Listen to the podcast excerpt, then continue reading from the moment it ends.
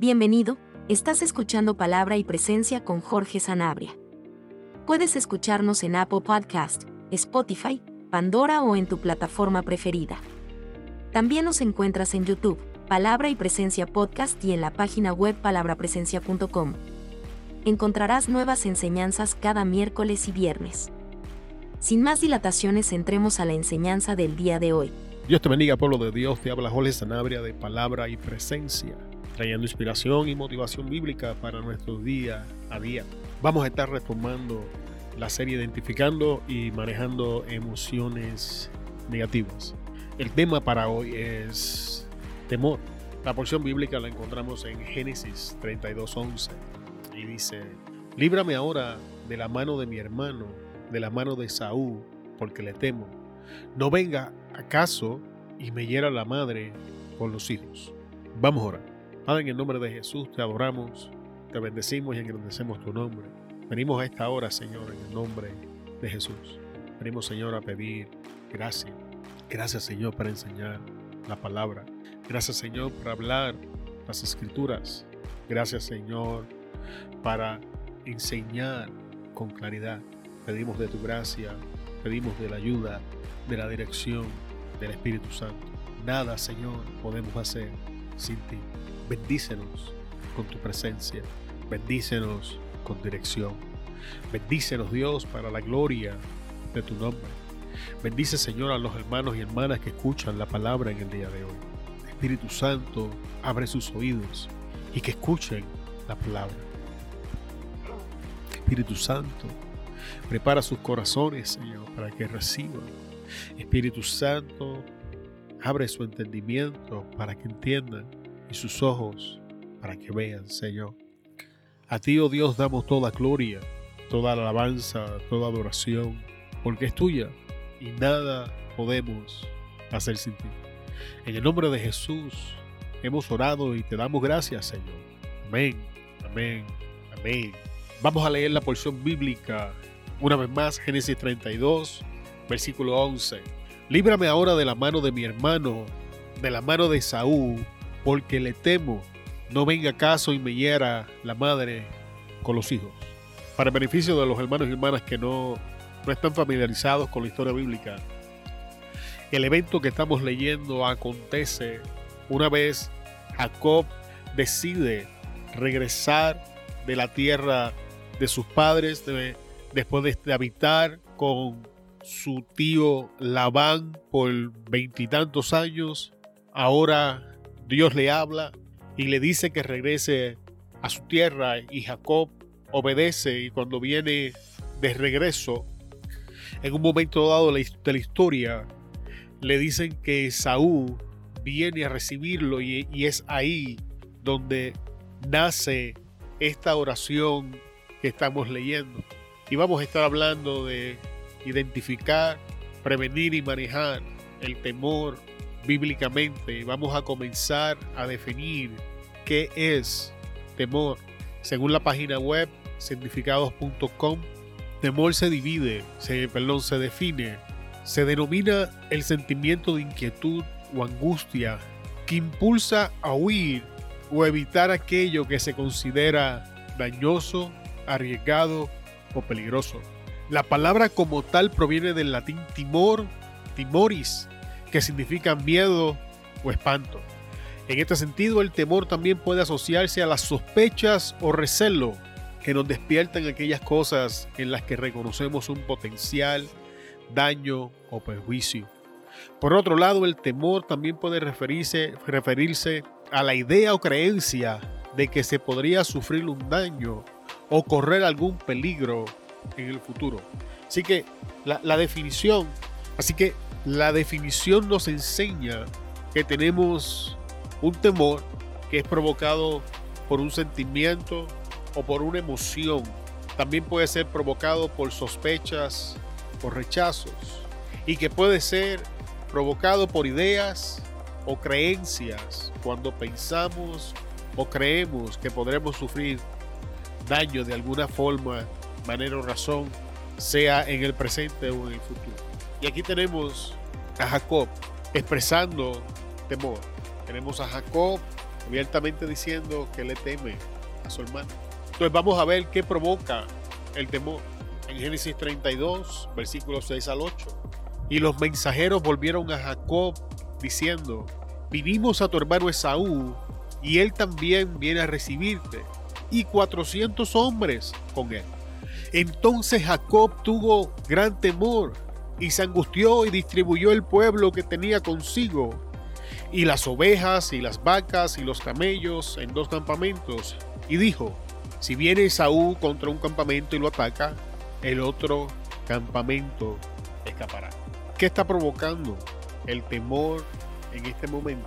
La reacción de temor acontece cuando Esaú viene a encontrarse con su hermano y estos 400 hombres vienen con él.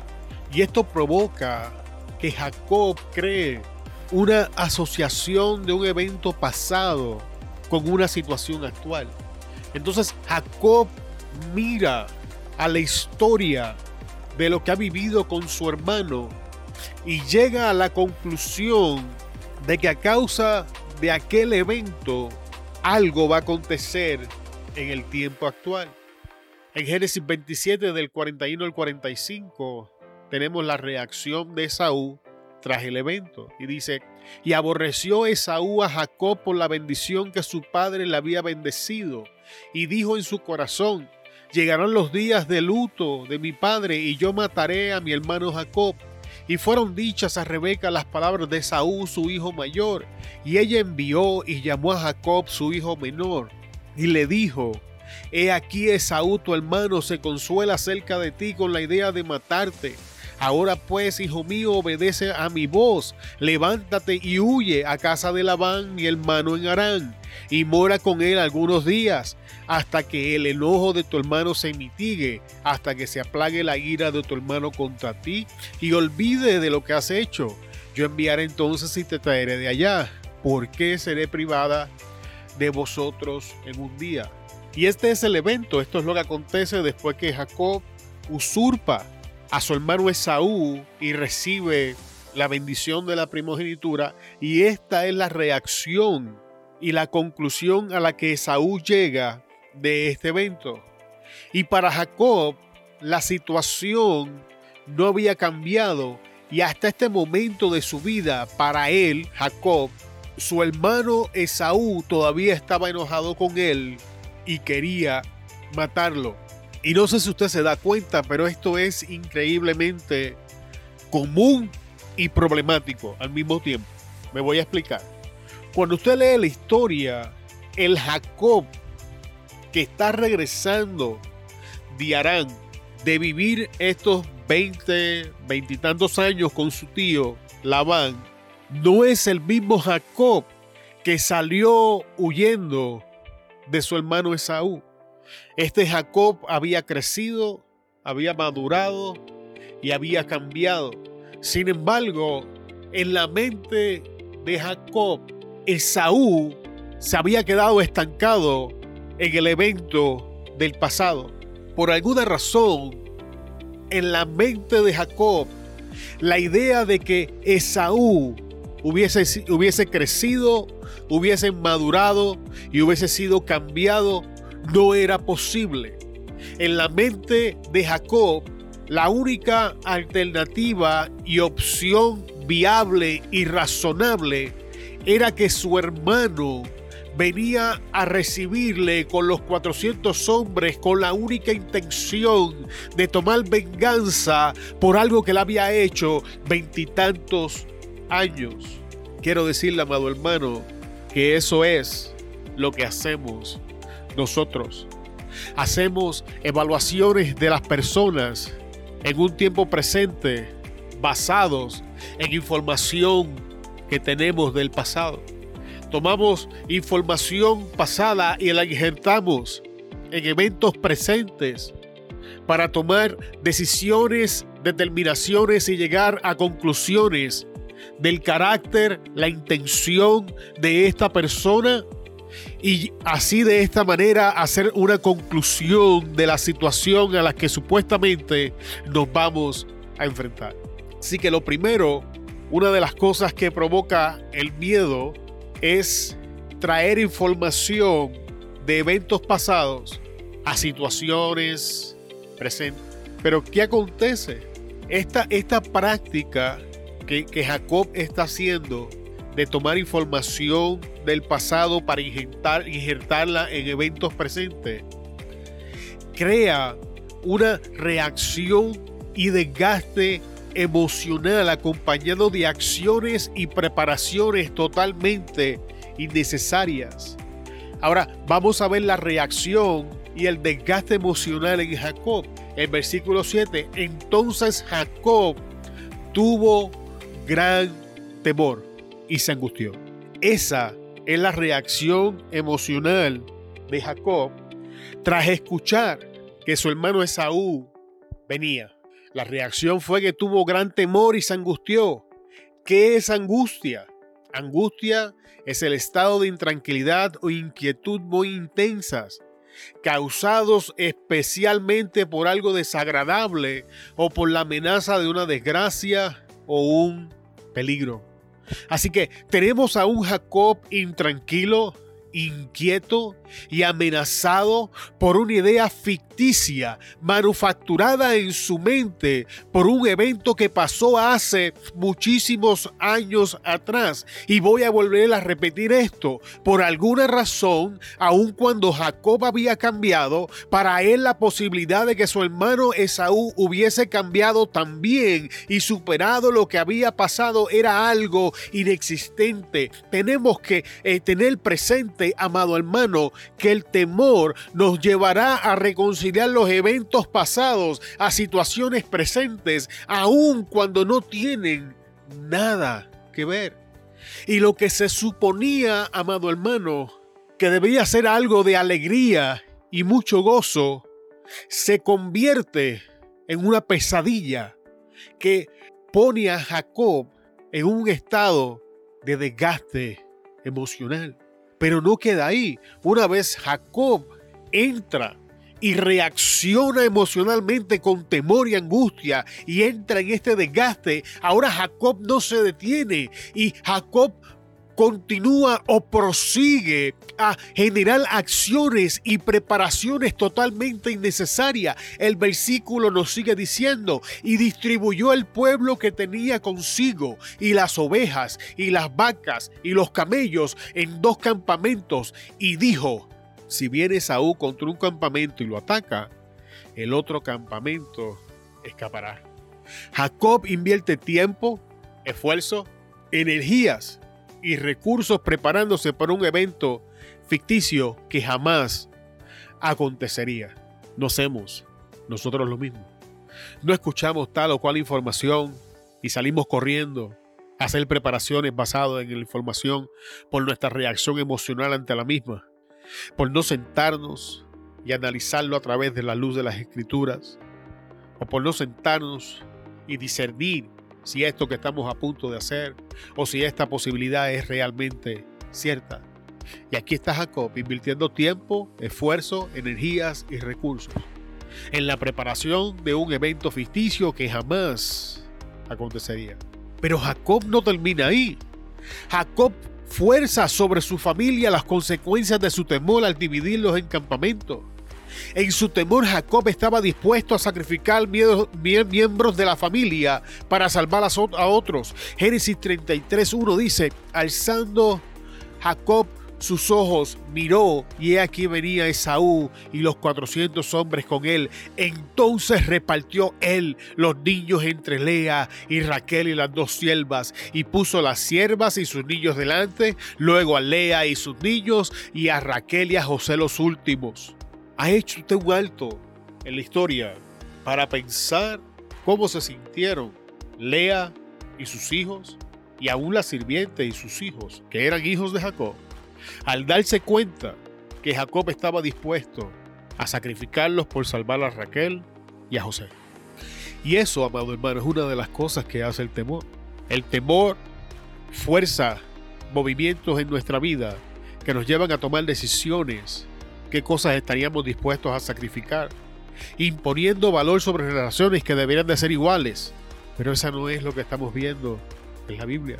Jacob en su temor forzó sobre su familia las consecuencias del mismo y los divide en campamentos y todavía en su temor estuvo dispuesto a sacrificar a estos miembros para salvar a otros. Pero el temor crea desconfianza. En Génesis 33, 12 leemos, y Esaú dijo, anda, vamos y yo iré delante de ti. Y Jacob le dijo, mi señor sabe que los niños son tiernos y que tengo ovejas y vacas paridas, y si las fatigan, en un día morirán todas las ovejas. Pase ahora mi señor delante de su siervo, y yo miré poco a poco al paso del ganado que va delante de mí, y al paso de los niños que, que llegue hasta que llegue a mi señor a seguir. Y Esaú dijo, dejaré ahora contigo de la gente que viene conmigo. Y Jacob dijo, ¿para qué esto? Hallé yo gracia en los ojos de mi señor. Así volvió Esaú aquel día por su camino a seguir. Y Jacob fue a Sucot. ¿Se dio cuenta de eso? Y Jacob fue a Sucot y edificó allí casa para sí e hizo caballas para su ganado. Por tanto llamó el nombre de aquel lugar Sucot. Este evento es interesante e increíblemente importante y ahora te voy a decir por qué. Esaú invita a su hermano a que entre a sus tierras con toda la disposición de darle lugar a su hermano y de darle protección a su hermano pues esa es la intención de Esaú. Si la intención de Esaú hubiese sido atacar como Jacob estaba, eh, eh, había pensado y todavía hasta este punto está pensando, ya Esaú lo hubiese hecho. Jacob no tiene soldados de ninguna forma, manera o razón. Lo que Jacob tiene son hombres, eh, son sirvientes, mujeres, niños y ganado. Y esto es importante. Y Esaú vino con 400 hombres. Si la intención verdadera de Esaú hubiese sido hacerle daño a Jacob, este era el momento perfecto. No había necesidad de invitarlo a sus tierras, no había necesidad de invitarlo a seguir, no había necesidad de nada de eso. Todavía Esaú se ofrece a dejarle hombres para protección y en su desconfianza, Jacob dice que no y presenta excusas. Así que el temor nos va a impulsar a desconfiar de aquellos que quieren ayudarnos y a cerrar puertas y a crear excusas de esta manera impidiendo que recibamos ayuda y lo que es peor, posicionándonos en un lugar para una mayor desgracia. Y ahora les voy a decir por qué les digo esto. Porque este lugar, Sukkot, eh, en este lugar acontece un evento terrible. Como Jacob no confiaba en su hermano Esaú y pone excusas para evitar estar en más contacto del necesario al punto de crear una separación innecesaria entre él y Esaú, ahora Jacob camina al lugar de su desgracia. Y voy a repetir, porque cuando escuchamos la voz del temor, nada será bueno. Siempre buscaremos esa razón para dudar y excusas para alejarnos de la fuente de la misma, tal como hizo Jacob, y al igual que él sufriremos las consecuencias. Cuando usted va a Génesis 33, 18, leemos, después Jacob llegó sano y salvo a la ciudad de Siquem, que está en la tierra de Canaán, cuando venía de Parán, Aram, y acampó delante de la ciudad. Poco después de esto, en el capítulo 34, leemos que Dina fue violada por Siquén. Si Jacob hubiese ido con su hermano, este evento hubiese sido evitado. Su temor con la excusa de protegerse de una amenaza que no existía lo puso y expuso a su familia a una mayor. Mientras la atención de Jacob estaba en su hermano, no pudo ver lo que venía cazando a su familia.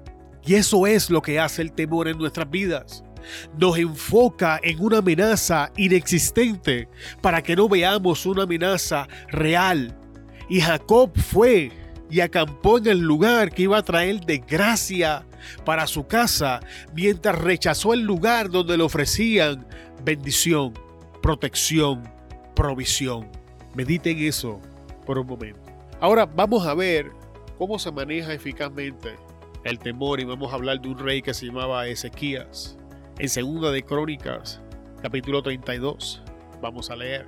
Después de estas cosas y de esta fidelidad, vino Sennacherib, rey de los asirios, e invadió a Judá y acampó contra las ciudades fortificadas con la intención de conquistarla. Y aquí vemos una verdadera amenaza. Aquí vemos un verdadero evento que es digno de temor. Sin embargo, vamos a ver qué hace Ezequías, versículo 2. Viendo pues Ezequiel la venida de Sennacherib y su intención de combatir a Jerusalén, tuvo consejo con sus príncipes y con sus hombres valientes para cegar las fuentes de agua que estaban fuera de la ciudad y ellos le apoyaron. Entonces se reunió mucho pueblo y cegaron todas las fuentes y el arroyo que corría a través del territorio diciendo, ¿por qué han de hallar los reyes de Asiria muchas aguas cuando vengan? Y aquí vemos la reacción emocional y la preparación correcta.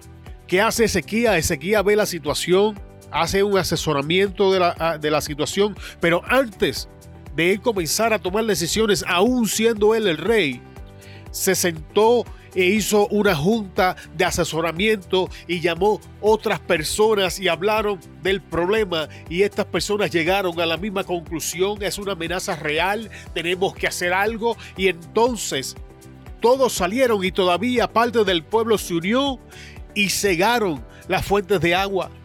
Uno de los grandes problemas que tenemos, amado hermano, es que no consultamos, no hacemos relaciones en nuestro círculo social de personas que nos puedan aconsejar en momentos como estos. No tenemos este principio donde le rendimos cuenta a absolutamente nadie y entonces andamos como los tiempos de los jueces donde cada quien hace lo que le parecía correcto y cuando cada quien hace lo que le parece correcto terminamos como Jacob. Ezequías por otro lado, siendo el rey, se sienta y busca asesoramiento y el asesoramiento lo llevó a la reacción emocional y a la preparación correcta. Ezequías y el pueblo sellaron toda la fuente que serviría para sustentar al enemigo. Ahora que habían visto el problema, ahora que el enemigo había sido identificado, ahora que las condiciones estaban claras, esta gente se movió para eliminar aquello que podía alimentar las fuerzas enemigas y fortificar un ataque en contra de ellos. Y cuando nosotros imitamos el ejemplo de sequía, vamos a limitar la efectividad del temor en nuestra vida. Cuando nosotros nos rodeamos de personas que pueden darnos consejería, que podemos hablar de las circunstancias, que nos pueden ayudar de la manera correcta, el temor va a perder su eficacia porque con estas personas nos van a ayudar a eliminar la fuente que podría darle poder y vida al temor en nuestras vidas. Pero no queda ahí. En el versículo 5. Después con ánimo resuelto edificó Ezequiel todos los muros caídos e hizo alzar las torres y otro muro por fuera. Fortificó además a Milo en la ciudad de David y también hizo muchas espada y escudos. Ezequías reconoció y fortificó las áreas débiles. Ezequías no ignoró las debilidades. Ezequías no ignoró que era problemático lo que estaba pasando. Y entonces Ezequías sabiamente edifica y fortifica las áreas que el enemigo podía explotar y tomar ventaja. Y esto, amado hermano, es algo que nosotros no hacemos. Nos están enseñando a ignorar nuestras debilidades. Nos están enseñando a no enfocarnos en nuestras carencias. No te enfoques en lo que no puedes hacer. No te enfoques en tus debilidades, enfócate en las cosas que eres bueno. Y lo que no sabes, amado hermano, es que te están preparando para la desgracia, porque son esas áreas débiles, son esas áreas donde no eres bueno, donde el enemigo va a atacarte, donde el enemigo va a ir a minar, donde el enemigo va a ir a tomar ventaja de la situación. Y si tú la ignoras, vas a terminar como Jacob. Sin embargo, si hacemos como Ezequiel y no ignoramos las debilidades, no ignoramos las áreas de nuestra vida que el diablo puede tomar ventaja. Ahora, amado hermano, ¿qué vamos a hacer? Las vamos a fortificar, las vamos a reedificar, las vamos a levantar, las vamos a proteger y vamos a limitar el acceso del diablo a nuestras vidas. Pero para hacer eso, tenemos que entender y tener cuenta de las debilidades en nuestra vida. En el número 6, y puso capitanes de guerra sobre el pueblo, organización y estructuración. Amado hermano, no fuimos diseñados para hacerlo todos nosotros. Fuimos diseñados para trabajar los unos con los otros. Fuimos diseñados para ayudarnos los unos a los otros. Jacob trató de hacerlo todo solo y la historia termina en la violación de Dina y por ende en sus hermanos tomando venganza. Ezequías opera de una manera distinta y ya mismo vamos a ver cómo termina esta historia organice su vida, estructure su vida, forme relaciones que lo puedan ayudar en su tiempo de necesidad. Ezequiel no podía hacer todo esto, así que él delega, necesitamos ayuda. Pero todavía no queda ahí, entonces dice, y los hizo reunir en la plaza de la puerta de la ciudad y habló al corazón de ellos diciendo, esforzaos y animaos, no temáis ni tengas miedo del rey de Asiria, ni de toda la multitud que con él viene, porque hay más con nosotros que con él. Esto, amado hermanos, es el enfoque emocional y mental correcto. Ezequías no permite que el temor infunda pánico en él ni en el pueblo. Cuando manejamos temor es importante manejarlo en nosotros y en las personas involucradas. Mientras Jacob impone la carga de su temor sobre su familia cuando los divide en grupos y está dispuesto a sacrificar a unos para salvar a otros, Ezequías se niega a esa posibilidad. Ezequías dice que eso no va a pasar. Y Ezequías vuelve su fortaleza hacia Dios. Y Ezequías ahora, él maneja el temor y, le, y entonces le pasa esta idea al pueblo de cómo manejar el temor previviendo una infectación de pánico en medio del pueblo, manteniéndolos enfocados en el lugar correcto. Mira el 8. Con él está el brazo de carne, mas con nosotros está Jehová nuestro Dios para ayudarnos a pelear nuestras batallas. Y el pueblo tuvo confianza en las palabras de Ezequías, rey de, de Judá. La razón por la que no debemos temer es nuestro Dios. Ninguna preparación, manejo o prevención sin Él es suficiente. El salmista decía en el Salmo 127.1, si Jehová no edificare la casa, en vano trabajan los que la edifican. Si Jehová no guardare la ciudad, en vano vela la guardia. Entonces, ¿qué hacer cuando la amenaza es inminente y más de lo que podemos enfrentar? Presentar el problema ante aquel que pueda hacer algo al respecto. Segunda de Reyes 19:14 nos dice qué hizo Ezequías. Y tomó Ezequías las cartas de las manos de los embajadores y después que las hubo leído, subió a la casa de Jehová y las extendió Ezequías delante de Jehová. Y entonces Ezequías hace, una oración que no, la añadí por no ser extenso, pero ve y lee la oración de Ezequías. Es una oración interesante, vamos a aprender mucho de ella. Pero entonces ahora Ezequías toma la situación y se la lleva a su Dios. Hay una diferencia entre la oración de Jacob y la oración de Ezequías. Y aunque los dos llegan ante la presencia de Dios, la oración es totalmente distinta. Cuando Jacob llega a hacer la oración, ya ha sido infectado y vencido por el miedo. Jacob no quería que Dios lo ayudara a vencer el miedo. Jacob quería que Dios hiciera algo basado en su temor. Ezequías, por otro lado, va ante la presencia de Dios. Una amenaza real, una posible desgracia ante tus ojos. Y Ezequías le dice a Dios, tú eres Dios. Los dioses de ellos son ídolos. Tú eres el hacedor de maravillas. No es contra mí que se han levantado, es contra ti. Y Ezequías pone el problema creyendo en que Dios tenía la capacidad y la habilidad de hacer algo al respecto.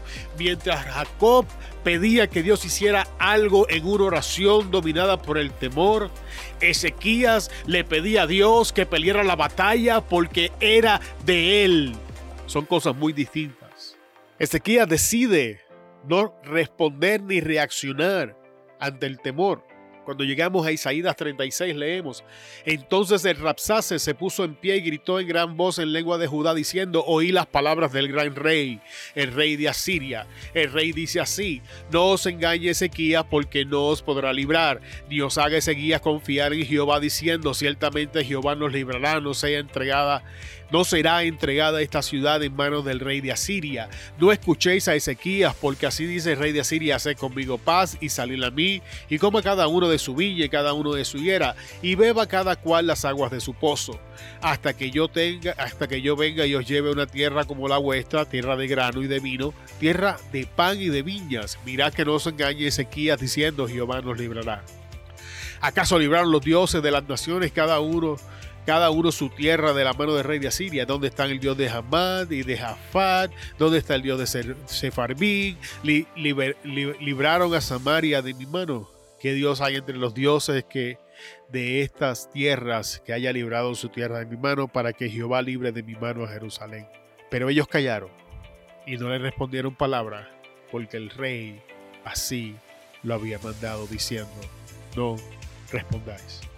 Cuando el temor llegue, no respondas. No le des la reacción que él está buscando. Haz como hizo Ezequías. Sigue los pasos que Ezequías hizo. Y al igual que Ezequías, venceremos al enemigo. Te damos muchas gracias por estar con nosotros en el día de hoy. Con esto llegamos al final de la enseñanza. Esperamos que te haya bendecido grandemente. Se despide de ustedes Jorge Sanabria, de Palabra y Presencia. Una vez más, gracias por escucharnos en el día de hoy. Te esperamos en el próximo episodio. Hasta luego. Muchas gracias por escucharnos en el día de hoy. Esperamos que la enseñanza haya bendecido tu vida. Antes de despedirnos, queremos pedirte que consideres compartir la enseñanza y te suscribas al podcast, que nos ayudes a alcanzar más personas con la palabra que nos ha sido dada. Te bendecimos en el nombre de Jesús y te esperamos en la próxima enseñanza. Hasta luego.